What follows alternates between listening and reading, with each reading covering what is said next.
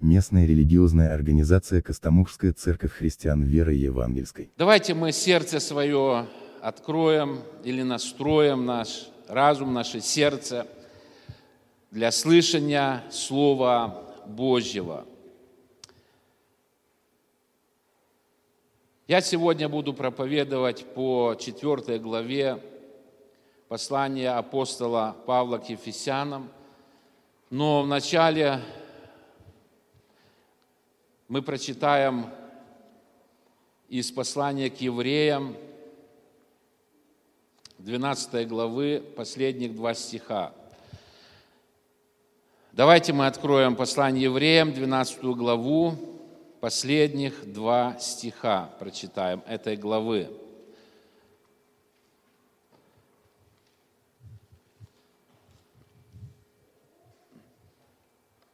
Итак, апостол, обращаясь к церкви, обращаясь к спасенным людям,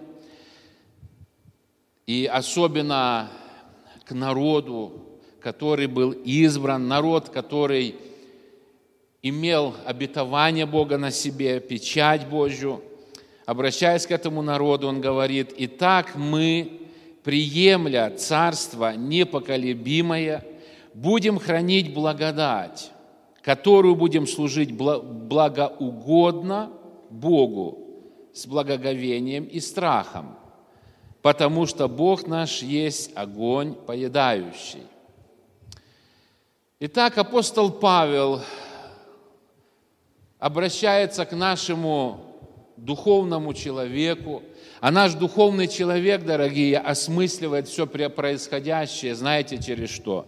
Через разум, через слышание, слово, которое приходит в сердце. Он говорит, мы с вами имеем, или он говорит такое слово, приемля, принимая царство непоколебимое – он что-то хочет открыть для церкви, для нас с вами сегодня. Вы знаете, в мире, где мы живем, мы можем наблюдать, друзья, что все, что нестабильно, оно тревожит людей. Знаете, любая нестабильность в экономике, э, в каких-то других сферах, там, в медицине, в образовании, вот все, что нестабильно, это все приносит тревогу, создает какой-то дискомфорт для нас. Когда человек не уверен в том, что будет завтра. Да, вот когда что-то, или на, люди в разное время оценивают ситуацию, стоит вот это покупать, не стоит, какое время сегодня, наблюдают времена. Апостол говорит о том, что мы с вами имеем царство, мы принимаем царство, как он говорит, характеристика этого царства. Он говорит, это царство непоколебимое. Это значит, что ничто в духовном мире не может поменяться, ни Божье Слово, ни Божье обетование. Мы будем меняться, но Божье Царство никогда. Оно вечно, оно стабильно – законы Божьего Царства, они вечны. Все, что в Боге, все это прибудет вовек.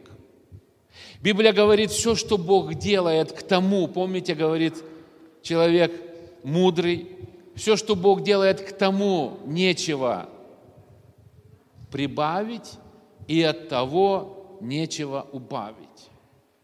И Бог делает так, чтобы благоговели перед лицом Его. Бог все в моей и вашей жизни делает так, чтобы непоколебимое царство, которое мы приняли в сердце, друзья, чтобы мы однажды в него вошли. И Бог для этого делает все. Иногда Бог даже отзывает с этой земли нас преждевременно. Потому что Его цель – это царство непоколебимое, в которое мы с вами войдем, в которое мы должны войти. И в Божьем Царстве нету перемен. Бог не меняется, Его законы, которые Он установил в Своем Царстве, это вечные законы. И как бы не хотелось нам что-то поменять, как бы люди не пытались Божье Слово поменять и под свою жизнь его адаптировать.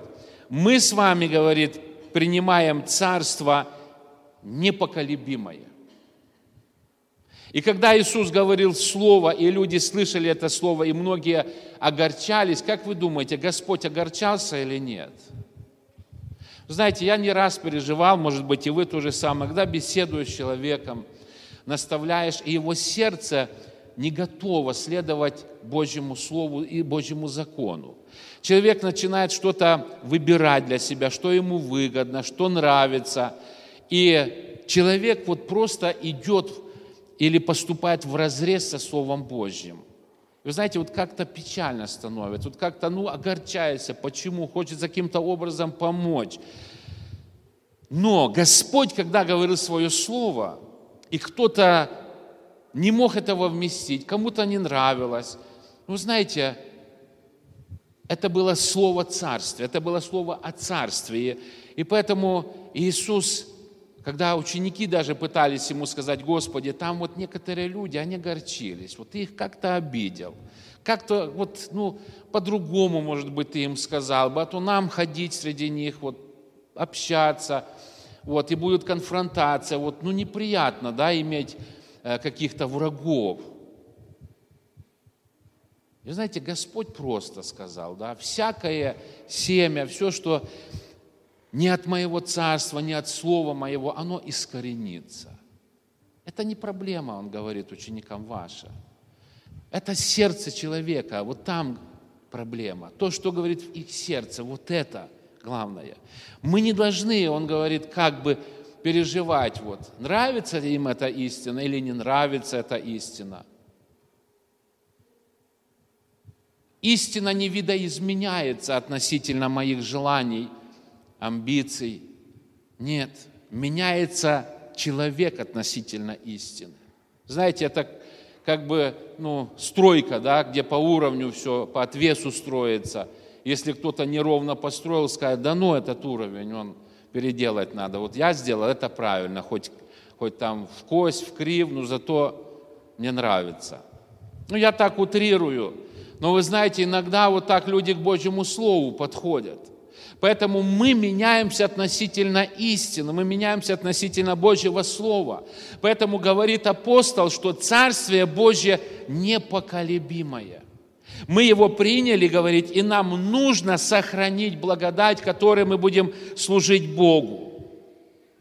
То есть есть во время вот, этой, э, вот этого периода, когда у нас были богослужения онлайн, да, вы слышали, мы говорили э, проповедь Э, с братьями о благодати. Благодать, которую Бог нам дал. Когда-то написал один человек, который пережил эту благодать, песню, которую мы все знаем и поем ее, «О благодать спасен тобой».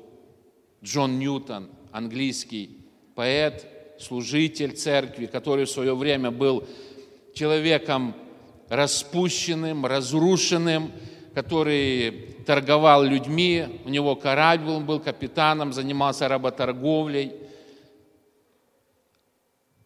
И в какой-то момент он встретился с Богом. Вот когда там шторм был, эта история интересная, можете почитать, уже я говорил об этом.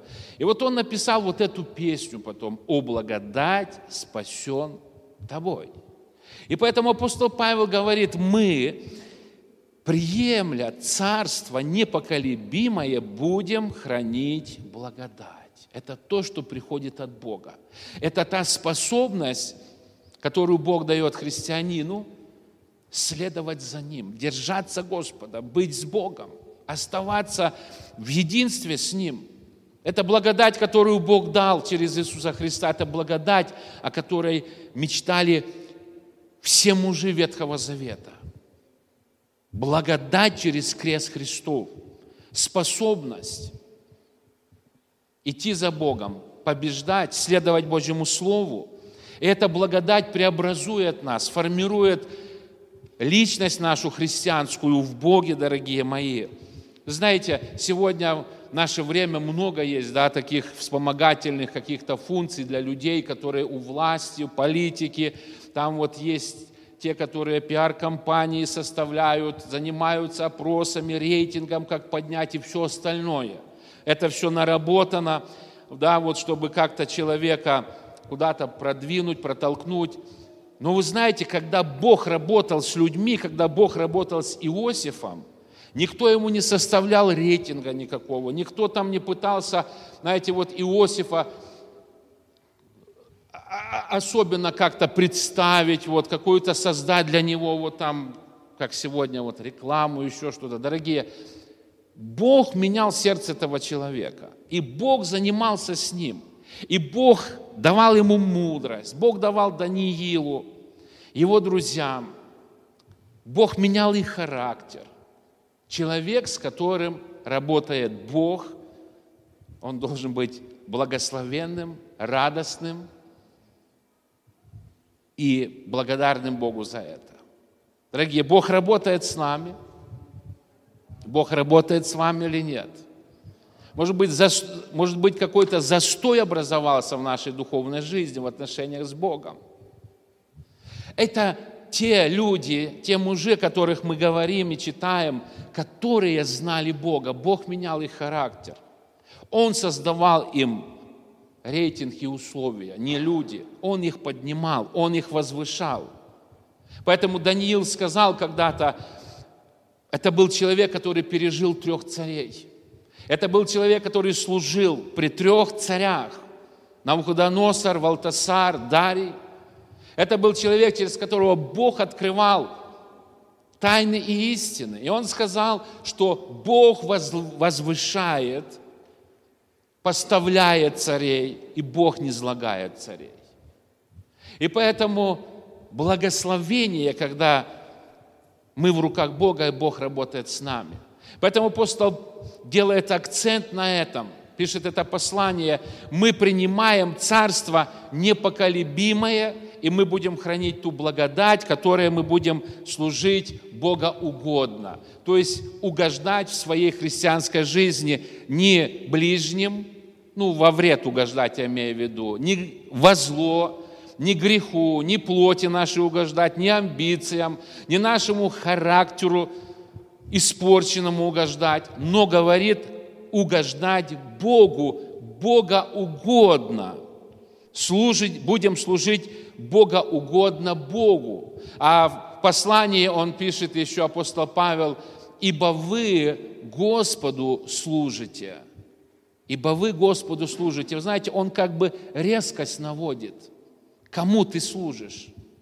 Он резкость наводит, духовную резкость, я имею в виду, в разуме, в духе, в сердце человека, чтобы вы понимали, он пишет этой церкви, и нам также равно это послание, чтобы мы понимали, что мы служим Богу и воздаяние у Бога. Дорогие, поэтому Господь сегодня работает с нами – и когда мы вот созерцаем эту славу Бога, да, э, вот э, куда пойду от Духа Твоего?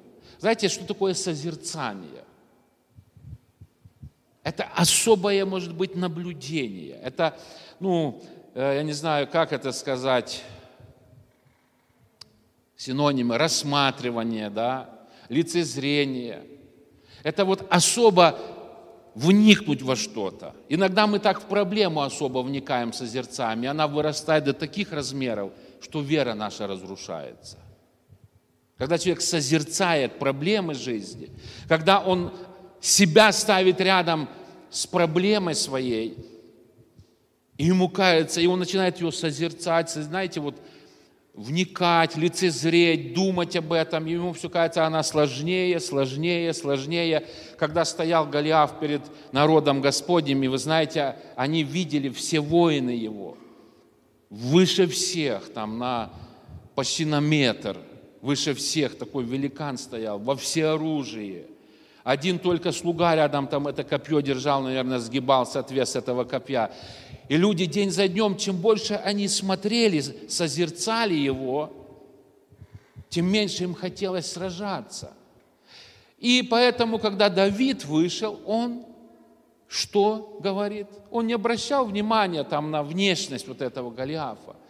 Он созерцал Бога. Он созерцает Бога. Ты, и, э, ты идешь, говорит, против меня там с копьем, щитом, но я иду против тебя во имя Господа Бога Саваофа. Он созерцал Бога. А что такое или как созерцать Бога? Это прямо пропорционально тому времени, которое мы проводим в молитве с Ним, когда мы в тайной своей комнате. Это даже не то время, когда мы вместе в церкви. Потому что здесь у нас все ограничено, и здесь мы более, да, вот друг другу можем чем-то служить. Но время тайной нашей молитвы перед Богом, время в тайной комнате, время, когда мы в Слово вникаем и Богу открываем себя. И когда мы наблюдаем Божьи действия в своей жизни, друзья, и это нашу веру питает. И если мы в противовес Слову Божьему будем только проблемы свои созерцать, и не вникать в Слово. Вы знаете, мы будем как воины вот эти перед Голиафом. Мы скажем, нет, нет, нет, это невозможно. Такие проблемы никто не решал. Если и решалось, то это там исключение из правил и все. И, и знаете, вера начинает разрушаться. Я хочу, говорит, быть в Доме Божьем Давид. Я хочу быть, говорит, от ранней зари, помните его псалом, пустыне Иудейской. Боже, Ты Бог мой, я ищу Тебя от ранней зари. Знаете, сегодня христианство, может быть, а христианство это мы, это наша духовная жизнь, она более стала какой-то, не знаю, беспечной или такой, ну, теплой. Потому что никаких нету внешних угроз, ничему, а есть скрытые угрозы, которых мы не видим. Иногда есть такие угрозы, которые нам благом даже кажутся, а мы не видим, что за этим благом угроза, опасность стоит. Поэтому Бог говорил церкви иногда на протяжении истории и в первом веке. Тебе кажется, что ты богат, тебе кажется, ты не имеешь нужды, ты разбогател, все есть, а ты не знаешь на самом деле. Ты теплый, ты наг, ты нуждаешься во многом. Друзья, это возможно осмыслить нам только в присутствии Бога. Нам этого никто не докажет. Даже если будет служитель советовать, говорить, иногда, знаете, когда мы удалились от Бога, нам сложно принимать. Поэтому апостол Павел говорит, мы приемля царство непоколебимое, будем хранить эту благодать. И вот послание апостола Ефесской церкви, мы обратим внимание на четвертую главу сегодня.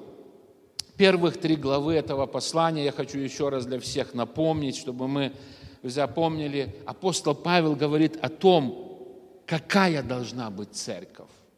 В первых трех главах он говорит, как она должна быть устроена, доктринальная, моральная, духовная сторона церкви. В трех главах. А последующие три главы он говорит, как этого достичь. Он последующие три главы посвящает тому, как достичь вот этой церкви, вот этой красоты духовной, как нам оставаться в победе. Вы можете открыть четвертую главу, давайте откроем. Ефесянам четвертая глава.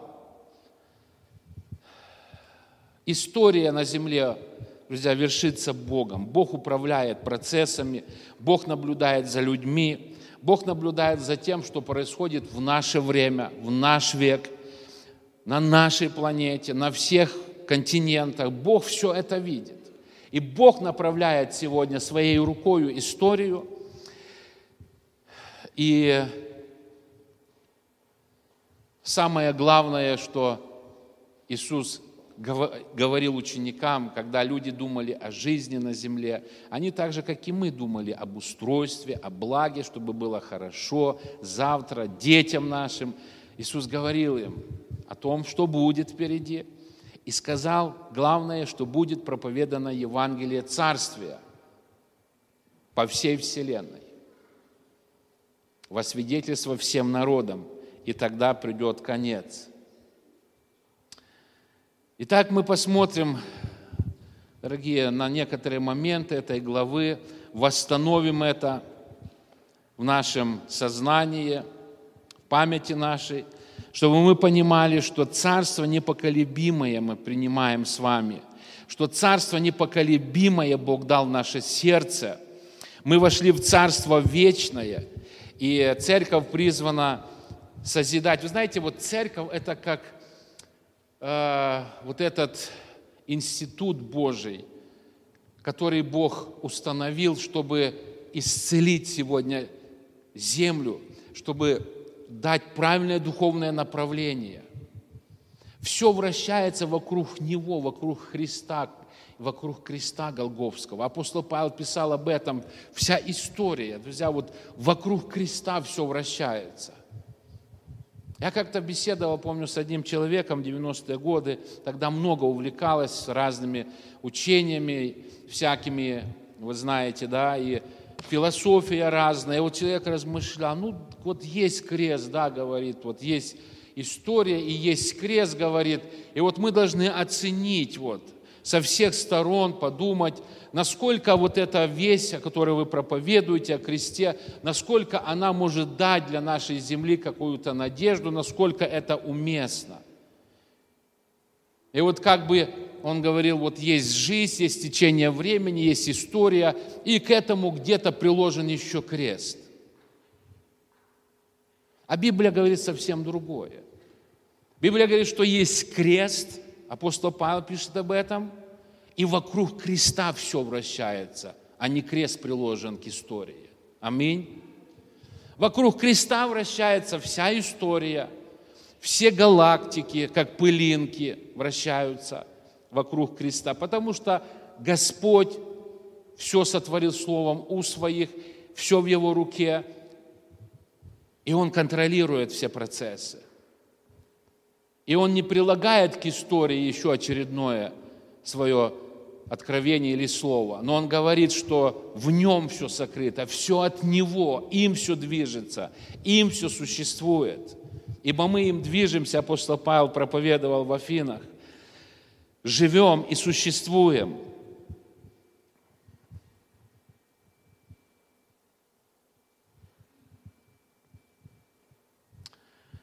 Давайте мы прочитаем выборочно я буду читать 7 по 16 стихи этой главы. Вы помните это начало да, этой главы, где апостол говорит о единстве, он говорит об одном духе, одном теле, одной надежде. И далее дана благодать по мере дара Христова. Он не спрашивает, он не советуется. Апостол Павел говорит, дорогие братья и сестры, что мне и вам что дано? Что там дано? Дана благодать. И далее он говорит, в чем состоит тайна этой благодати, через что она должна проявляться.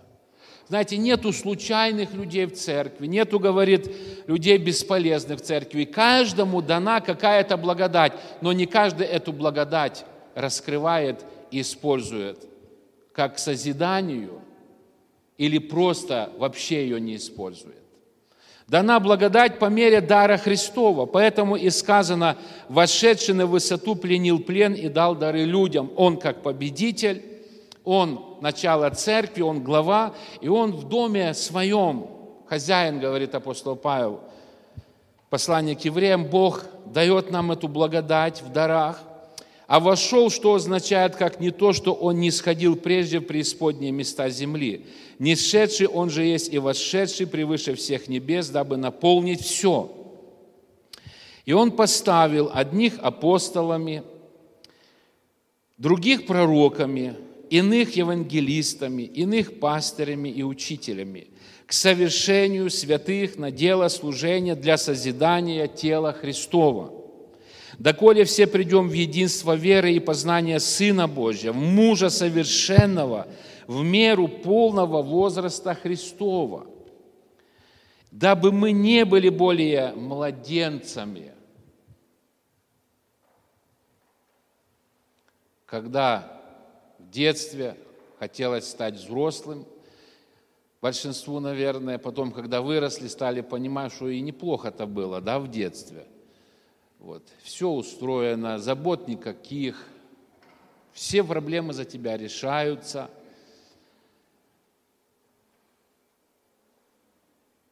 Дабы мы не были более младенцами, колеблющимися и увлекающимися всяким ветром учения по лукавству людей, по хитрому искусству обольщения. Но истинную любовью все возвращали в того, который есть глава Христос, из которого все тело, составляемое и совокупляемое посредством всяких взаимно скрепляющих связей, при действии в свою меру каждого члена получает превращение для созидания самого себя в любви.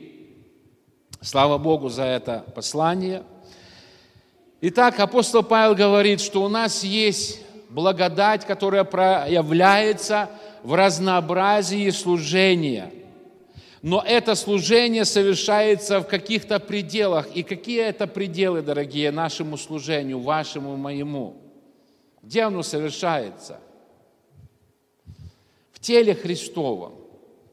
Он обозначил это – призваны созидать тело Христова в пределах единства тела Христова, единства Церкви. Он дал нам меру, дал нам благодать, способность, дал нам меру служить. И это, это дар дан нам не кем-нибудь, а Христом. Он дал. Не написано, да, что решил там Петр, апостол, Иаков решил – это от Него, от Бога исходит в церкви. Дать меру благодати, дар каждому, чтобы служить. И вот апостол Павел здесь выделяет вот эти позиции, которые, ну, я хочу, чтобы мы, друзья, услышали Слово Божье, понимали его, и я с вами так, как вот тогда апостол Павел писал и начинал служить. Это был первый век, да, это было начало церкви. И он говорит, что вначале было апостольское послание церкви, те, которые с Христом ходили, которые служили с Ним. И он поставил их апостолами, те, которые пошли, те, которые стали открывать церкви, и сегодня такое служение есть, других пророками. Знаете, особенно в первый век церковь направлялась пророчеством. Почему? Я хочу, чтобы мы понимали тоже, это дар правильно. Не было такого Евангелия, как у нас с вами сегодня, канон, да, который потом создался спустя века. И поэтому пророки были поставлены Богом, чтобы направлять церковь. Пророки служили теле Христовом, чтобы правильно сохранить церковь, духовно, единство сохранить. Поэтому он, говорит, поставил апостолами, он поставил пророками, иных евангелистами, которые Евангелие несли, написали Евангелие даже, мы знаем четыре да, евангелиста, которые написали. То есть это весь о спасении, благовестие, иных пастырями, иных учителями созиданию и к совершению тела Христова. И для единства очень важным была чистота учения церкви, очень важным была чистота, знаете, всех доктрин, как мы сегодня знаем. Тогда еще не было такого слова во времена Первой Церкви. Мы сегодня это понимаем. И, может быть, более апостол Павел это сформировал в своем послании к Галатам, к римлянам, потом вот это учение доктринальное – но он говорит о том, что благодать Господня должна созидать. Друзья, вот благодать, которую Бог дал нам, она должна созидать. И нам нужно обратить внимание на это. Насколько вот благодать в моих способностях, которую, ну, или благодать, которая выражена через дары, способности, таланты каждого из нас, мои, ваши, насколько это помогает церкви сегодня быть единой, насколько это служит членам церкви, друг другу, чтобы созидать ее, насколько это помогает распространять благую весть Евангелия в этом мире, насколько мы можем сегодня соответствовать вот тому образцу, который предыдущих трех главах апостол Павел пишет, какой должна быть церковь.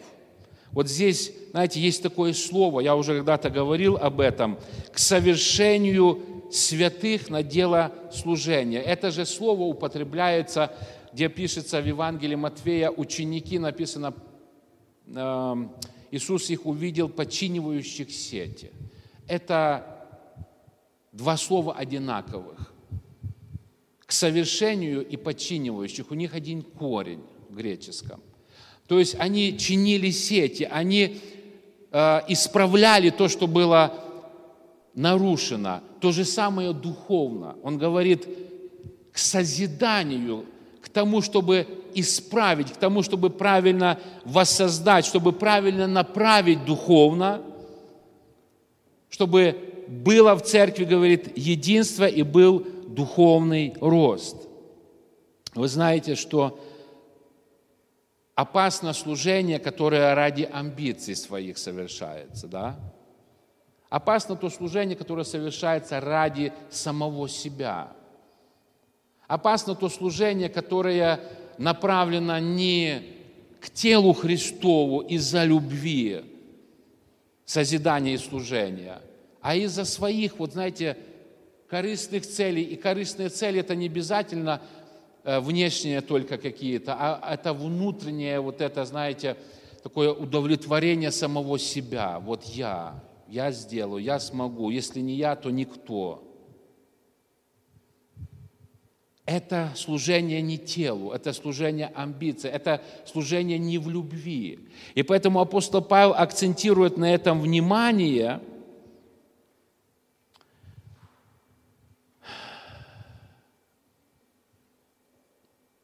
Давайте мы посмотрим на следующие стихи.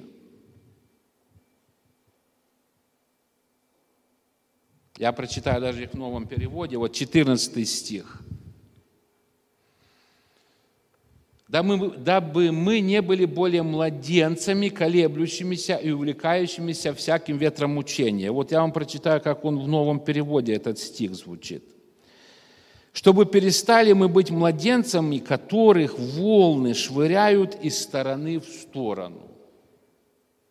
И ветер всякого нового учения уносит с собой, а также людской обман и мошенничество, способствующие козням. Швыряют волны из стороны в сторону. Вам приходилось быть на море, на каком-то судне – на лодке, которую бросает волна, это неприятное ощущение. Когда неуправляема ситуация, ты не можешь повлиять на нее. Апостол Павел говорит, что такая же ситуация, он проецирует это в духовный мир.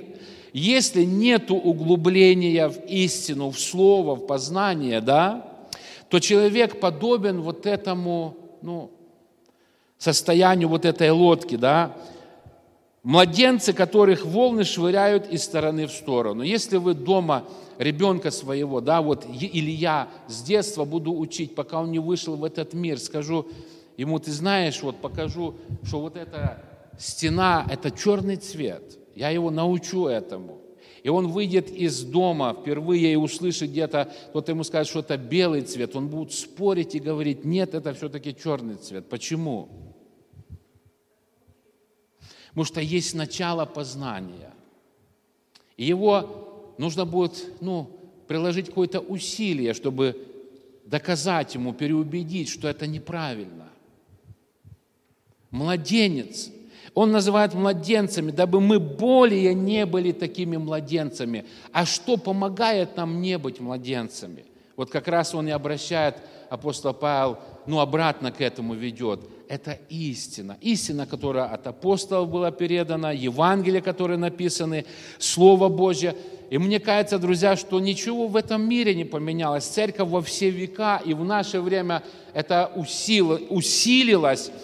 Знаете, учения разные, модные, адаптированные под запросы, под культуру, под настроение, под все.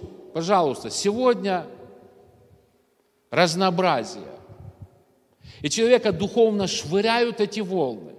Сегодня ему это понравилось, впечатлило, завтра это. И он не может заякориться, он не может стать как корабль на якорь истины и продолжать твердо духовно расти.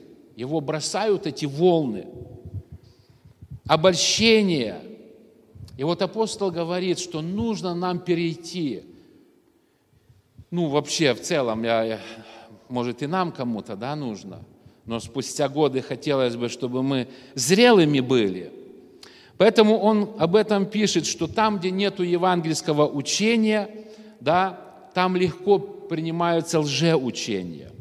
Следующее в 15 стихе он говорит, что любовь – это атмосфера или средство сохранения единства или мотивация нашего служения в теле Христовом.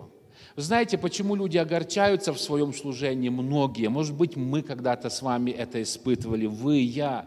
Когда мы мотивированы не любовью. И вот все так, меня ущемили, мне не дали, мне запретили. Я пела, дали там этой петь, теперь я не пою. И начинаются амбиции, начинается вот это, знаете, все изнутри подниматься. Несовершенный человек. Поэтому апостол Павел говорит любовью, но истинную любовью все возвращали в того, который есть глава. Он как бы говорит, это не ваше служение, это не ваша церковь, он глава церкви. И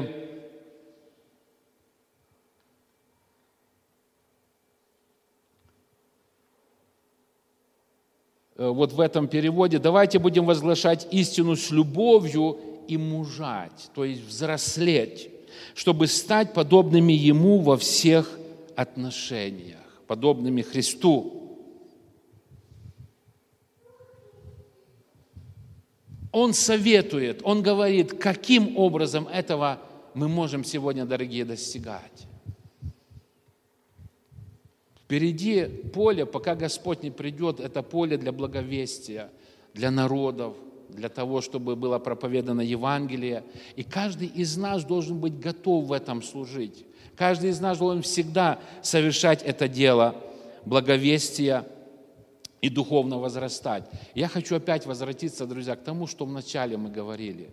Когда вот эти люди, мужи библейские, которых мы читаем, Авраам, его потомство и другие примеры, да, они как личности формировались, они у истоков стоят Божьего дела, которое продолжается сегодня. Почему они были успешными? Они открыты были для Бога. Бог работал с ними. Бог работал с их характером. Бог менял их характер. Бог сердце их видел. Они открывали сердце перед Богом. Сколько раз имея благословение, получив то, что он хотел, Иаков продолжал в страхе жить. Потому что не так что-то в жизни было. Знаете, достижение духовных целей или же духовные цели должны достигаться правильными духовными путями.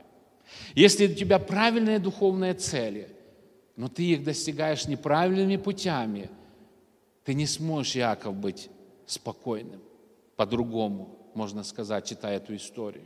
Ты хотел благословения, ты хотел первородства, но путь к этому ты не тот выбрал. И поэтому Бог меняет, Бог работает с характером, Бог совершенствует.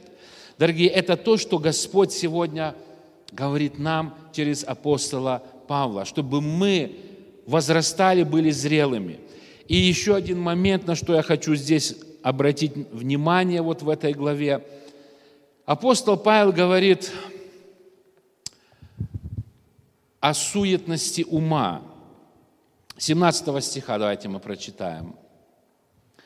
«Поэтому и говорю, и заклинаю Господом, чтобы вы более не поступали, как поступают прочие народы, по суетности ума своего, будучи помрачены в разуме, отчуждены от жизни Божьей по причине их невежества и ожесточения сердца, их, они, дошедшие до бесчувствия, предались распутству так, что делают всякую нечистоту с ненасытимостью. Но вы не так познали Христа, поэтому, потому что вы слышали о Нем и в Нем научились, так как истина в Иисусе. Отложить прежний образ жизни ветхого человека, истлевающего в обольстительных похотях. Обновиться духом ума вашего и облечься в нового человека, созданного по Богу в праведности и святости истины. Когда он говорит о, суе, о суетности ума или называет ум суетным, ум, где нету Бога, нету Слова, то дальше он развертывает, что такое суетный ум.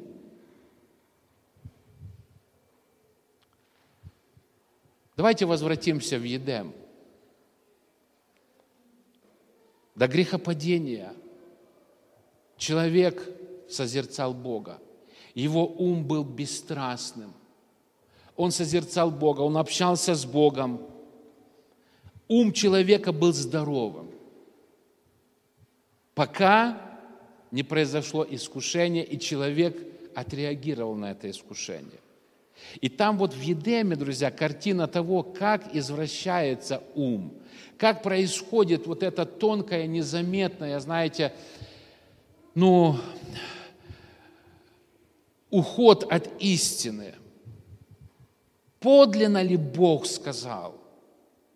Да Бог вообще так не говорил.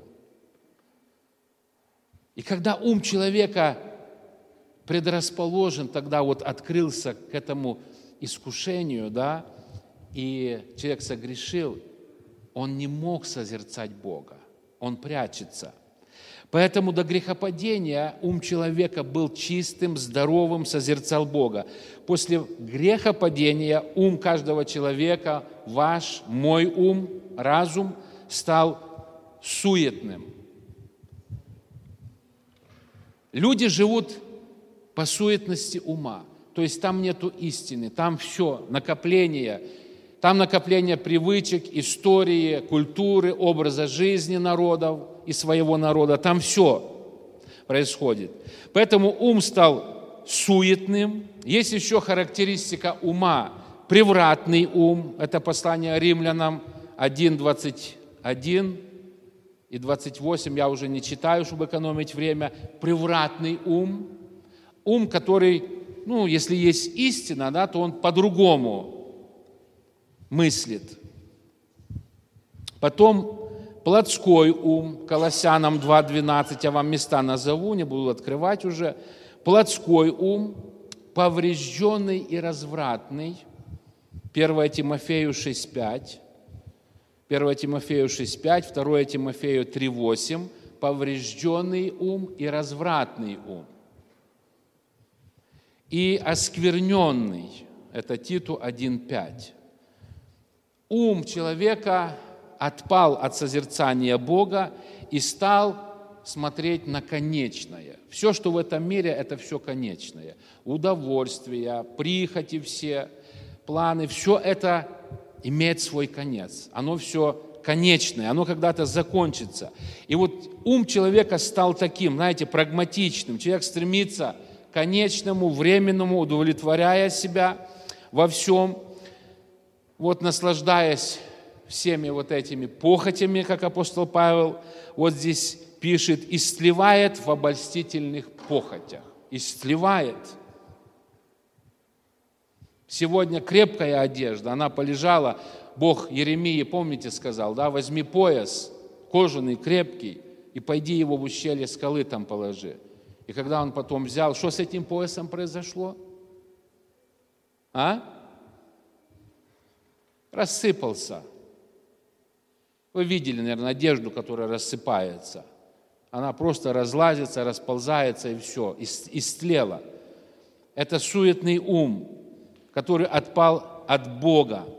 И поэтому он говорит здесь, это последнее, на что я хочу обратить внимание. Апостол Павел говорит, если мы имеем дар от Бога к созиданию тела, к созиданию церкви. Благодать, чтобы служить и царство Его непоколебимое. Мы в Божьем царстве, которое вечно мы туда войдем. Он говорит, нам нужно научиться трем вещам. Первое – это практическое. Это то, что, знаете, не надо за это молиться. Господи, вот забери это и это. Это неправильная молитва. Он конкретно говорит, что нужно сделать. 22 стих. Что там написано? 22 стих, первое слово. Вы в магазине стоите, ящик с яблоками, апельсинами, вы выбираете. И там такой гнилой попался фрукт, овощ. Что вы с ним делаете?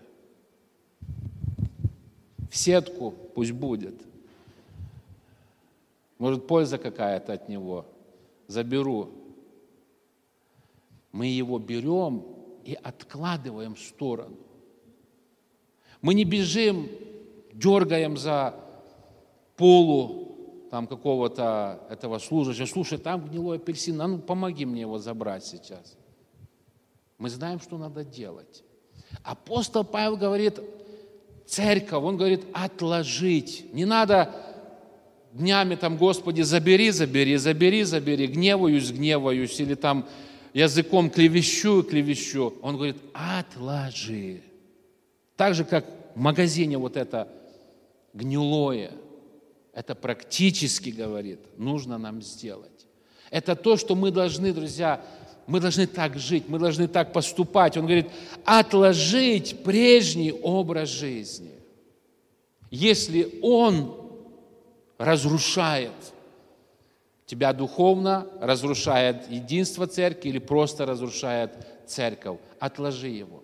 Знаете, что такое удовольствие, законное, незаконное удовольствие, или радость какая-то, или вот, а можно это, а можно, или этого нельзя.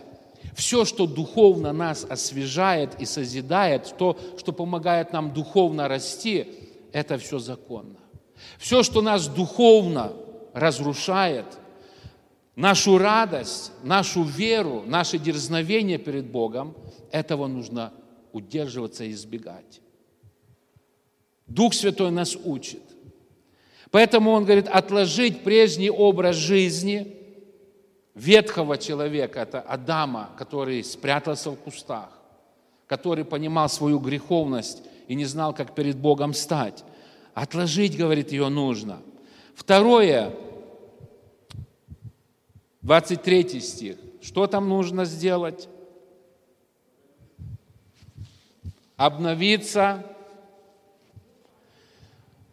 красивую одежду надеть, в церковь прийти, по моде одеться и сказать, ты христианин настоящий. Он говорит, обновиться духом ума. Чей ум нужно обновлять?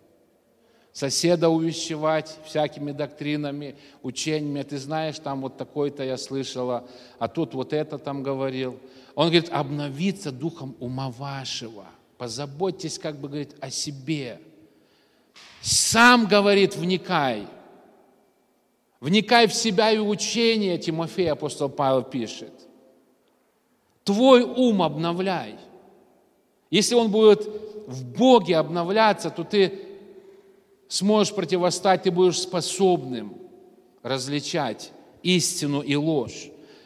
Поэтому отложить, просто отложить прежний образ жизни – обновиться духом ума. И третье, что нужно сделать, 24 стих.